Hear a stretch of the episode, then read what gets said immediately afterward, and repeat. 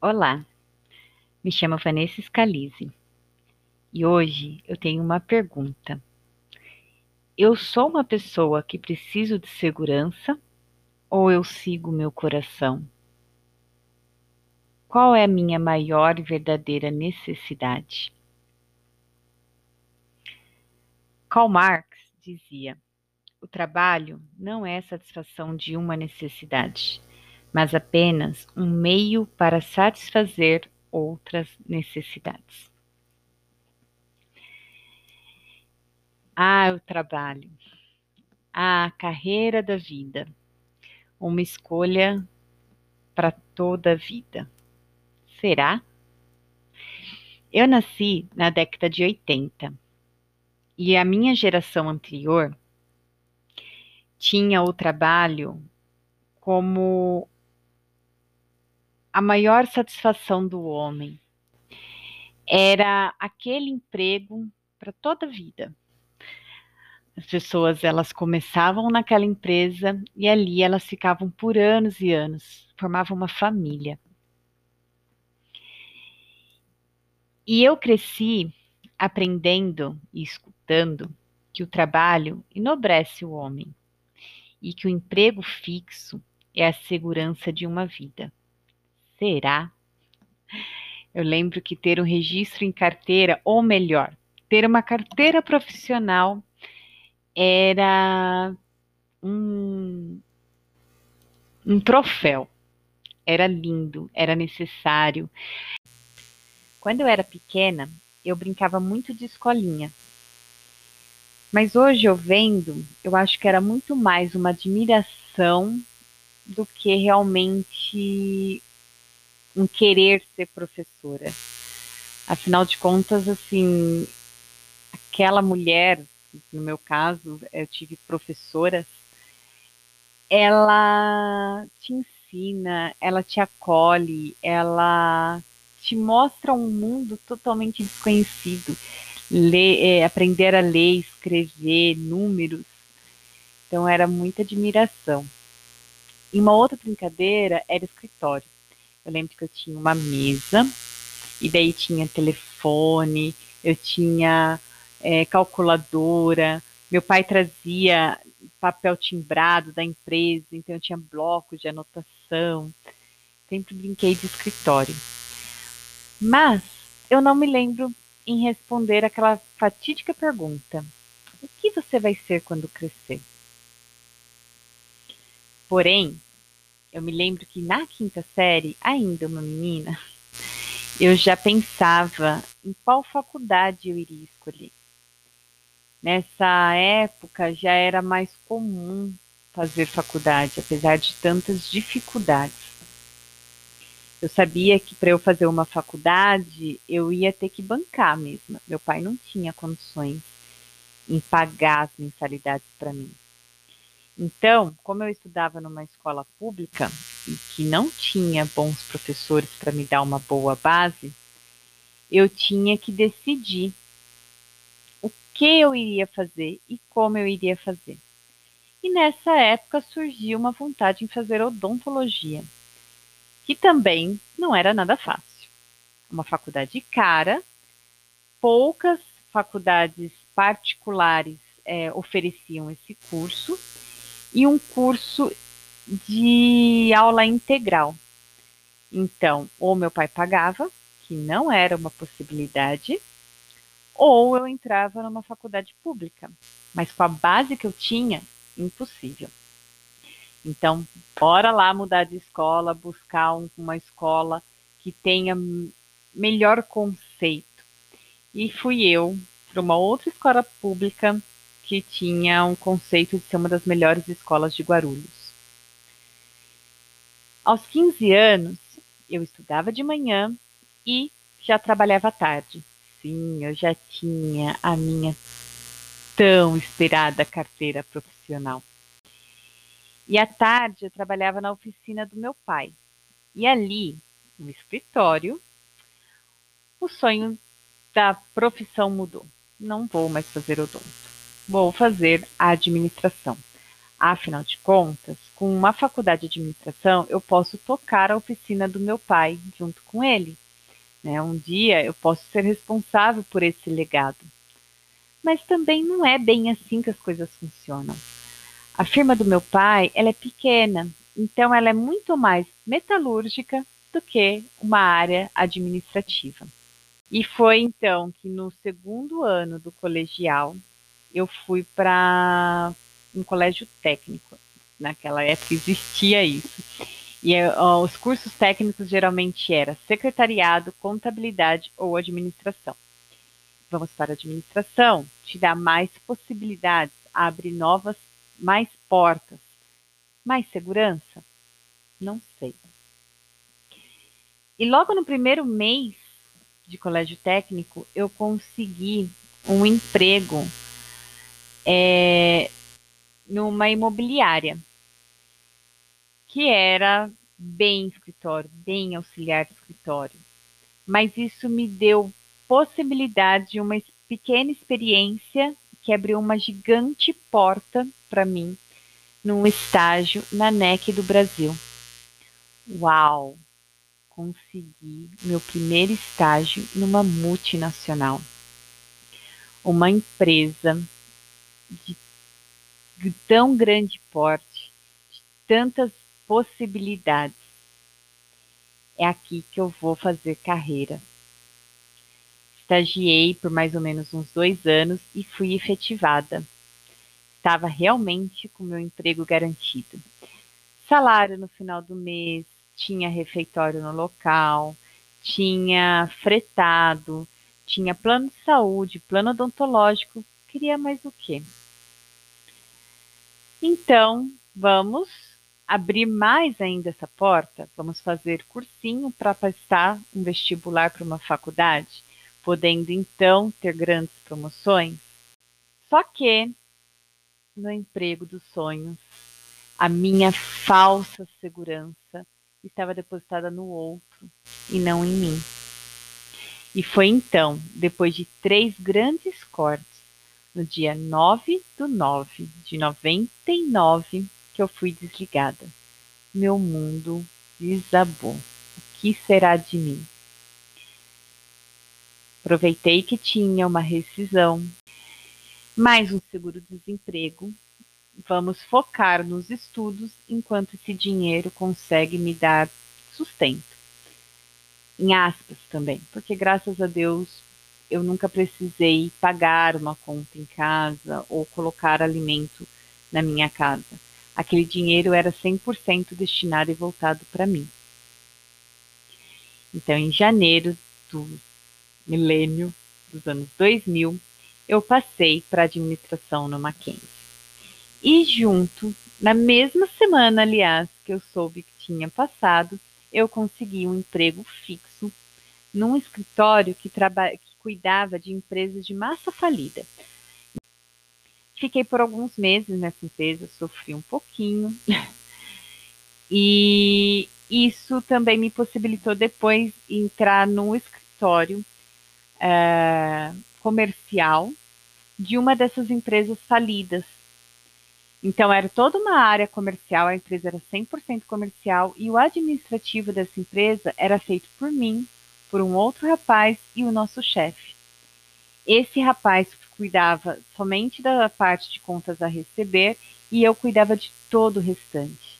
Todo, vamos dizer, o RH, contas a pagar, toda a parte administrativa mesmo daquele consultório, daquele escritório. E foi bem legal, porque eu falei assim, bacana começar numa empresa assim, seu início, eu vou crescer junto com ela. Eu vou poder ter outras pessoas trabalhando e eu vou crescendo junto. Realmente, esse escritório começou a crescer e ele começou a incomodar. O concorrente veio e comprou. Como o concorrente era maior, ele já tinha suas áreas definidas, eu fui alocada na área de contas a pagar. E foi a primeira vez que eu não deixei a vida me levar. Foi a primeira vez que eu realmente tomei a responsabilidade e a escolha para mim. E falei: não quero. Não é isso que eu quero para minha vida. Eu quero trabalhar com recursos humanos. Quase enlouqueci meu pai, mas eu saí de um emprego fixo, com um salário razoavelmente bom para a idade que eu tinha, para ser estagiária novamente, mas na área de recursos humanos. Fiz estágio na, nesta empresa por um ano e quando meu contrato estava para ser renovado, porque era possível você estagiar por um ano e renovar por mais um ano, eu novamente parei e falei: o que eu tenho a perder? Eu não quero estagiar nessa empresa por mais um ano, eu vou fazer mais do mesmo, eu não vou aprender nada mais. E estágio é para a gente aprender. Agradeci por todo o trabalho e saí. Ali foi difícil. Ali eu fiquei alguns meses desempregada, que eu acreditava que ia ser muito rápido a minha recolocação, mas fiquei alguns meses desempregada. Fiz muitos, inúmeros, eu nem sei dizer quantos entrevistas, dinâmicas, testes, uh, participava daquelas processos seletivos gigantes de empresas como Unilever, Nestlé, e eu não conseguia. Eu comecei a ficar desesperada. E, em paralelo, estava participando de um outro processo seletivo para o RH, e daí eu soube que era para a área de previdência privada. Ué, que acha isso de previdência privada? Nunca tinha escutado falar. Sabia que era dentro de recursos humanos. E quando eu fiz a entrevista com meu chefe, ali eu sabia que, que seria o local do meu trabalho. Foi uma conexão e muito gostosa de, de papo que fluía, conversa e tudo mais. Quando eu recebi a ligação falando que eu tinha passado no estágio, eu fiquei em dúvida, porque eu não conhecia a previdência privada, não sabia o que, era isso, só sabia que era dentro do RH. Mas aceitei. Estagiei por quase um ano e fui efetivada. Foi um trabalho lindo, foi um trabalho que me que me abriu portas para uma carreira. É, além de aprender demais com esse chefe, além de trabalhar numa multinacional, era a Cargill, que ela não é tão conhecida, não era pelo menos para mim, mas o carro-chefe dela era o óleo lisa. Nossa, o óleo lisa estava em todas as mesas. Ali eu tive a possibilidade de trabalhar com pessoas. Porque a previdência privada, além de ela fazer todo o financeiro, ela te dá a possibilidade de entrar em contato com as pessoas que vão contribuir e com as pessoas que já são aposentadas. E o mais legal é que eu estava dentro de uma multinacional, só que as, as entidades de previdência privada, que é assim que se chama aqui no Brasil, elas têm um CNPJ próprio, elas têm regra pró regras próprias, têm contabilidade própria, ou seja, é uma microempresa dentro de uma multi-empresa. Então, eu conseguia usar muita base da minha faculdade de administração ali. Aprendi muito, cresci muito, fiquei ali por sete anos. Saí da faculdade, me formei, fiz uma pós-graduação em administração financeira, casei, tive meu filho, então me perguntei: e agora? É isso para toda a vida? Essa segurança de uma empresa sólida, com salário fixo, vale refeição, estacionamento, plano de saúde, seguro de vida, plano de previdência, um chefe maravilhoso, amigos do coração que eu carrego até hoje. Mas é isso. E quando teve a troca da presidência, eu vi que eu amava aquele trabalho, mas eu já não sentia mais a conexão com essa empresa. Esse novo presidente que veio da área financeira, na verdade da área bancária, ele veio trazendo números, números, números. E onde está a relação pessoa que eu tanto amava?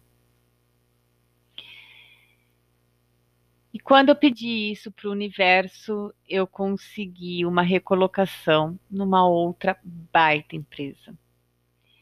Sofri demais, demais em sair da Cargill, mas eu via uma possibilidade em eu tocar, em eu criar, em eu crescer a área de previdência dentro da Alpargatas.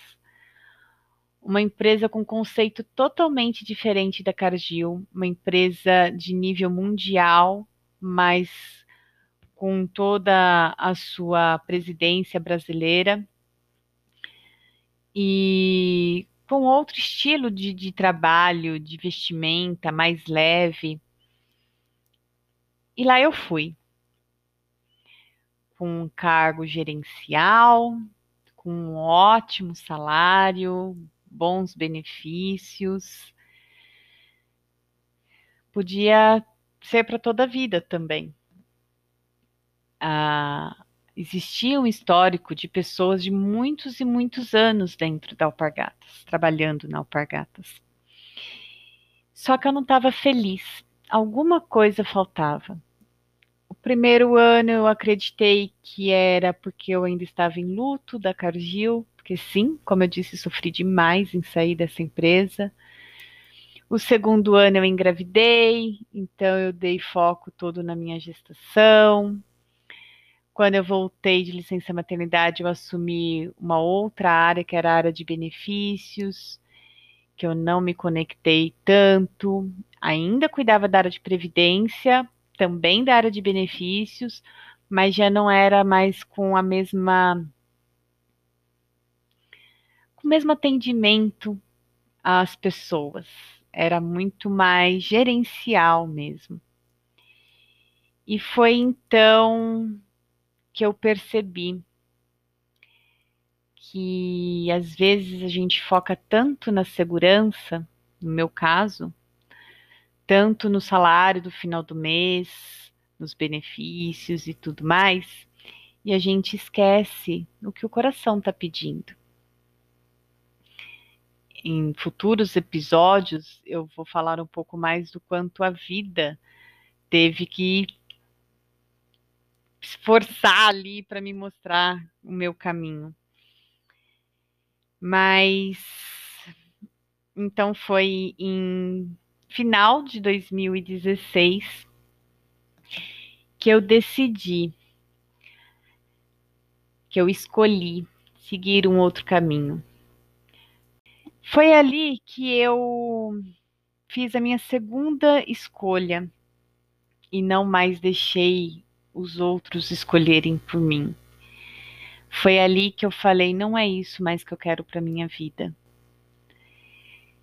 Sim, é muito bom e faz muita falta ter um salário garantido todo final de mês, ter décimo terceiro, período de férias, é, ter bons benefícios, ter uma segurança que o outro te dá e não você quem, quem tem. Eu falei, não quero mais, eu vou seguir o que o meu coração está pedindo. E foi aí que eu entendi que o trabalho não é a satisfação de uma necessidade mas apenas um meio para satisfazer outras necessidades. Porque sim, o trabalho me possibilitou muita coisa. Me possibilitou ter uma carreira, foram 15 anos trabalhando com previdência privada, 15 anos conhecendo pessoas maravilhosas. Foi onde me deu uma base em como conhecer o outro, em escutar o outro. Foi que me deu a base em ser uma gestora e poder ter empatia. Sou muito grata por ter acreditado um dia que eu teria uma carreira por toda a vida. E conseguir visualizar e enxergar hoje que eu posso ter mudado de área, eu posso estar trabalhando em coisas totalmente diferentes, eu posso totalmente diferente não. Vou me corrigir, porque em pontos de vista diferentes. Eu posso não ter mais essa segurança que o mercado diz ser, mas em saber que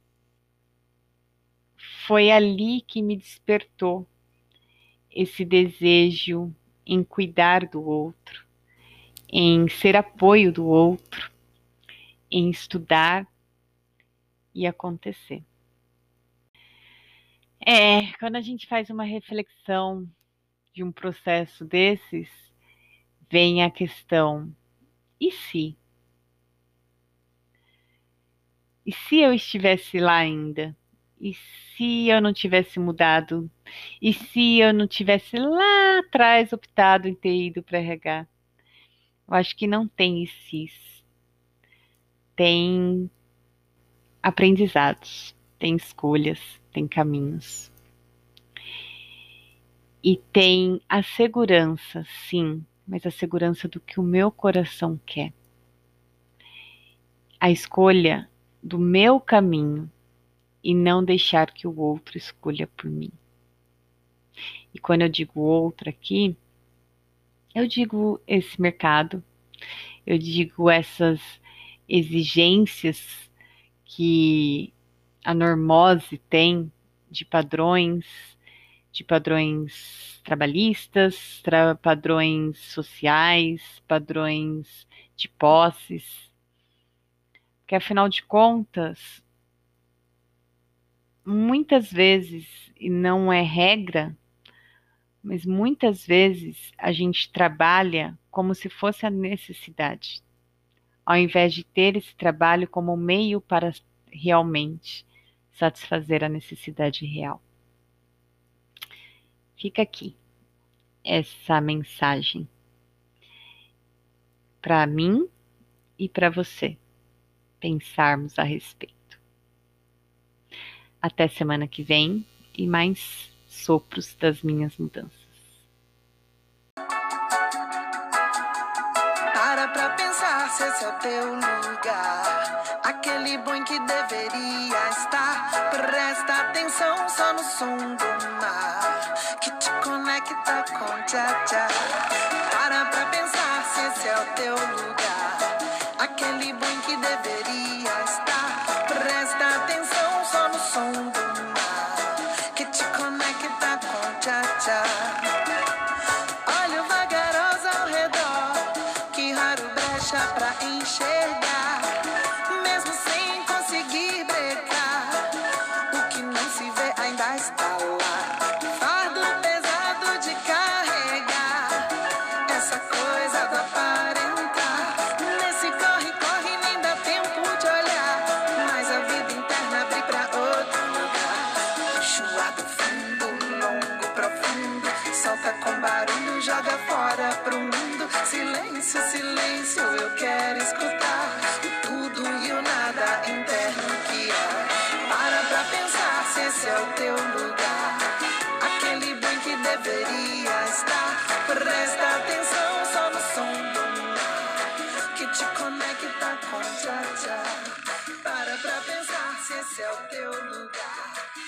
Aquele bem que deveria estar.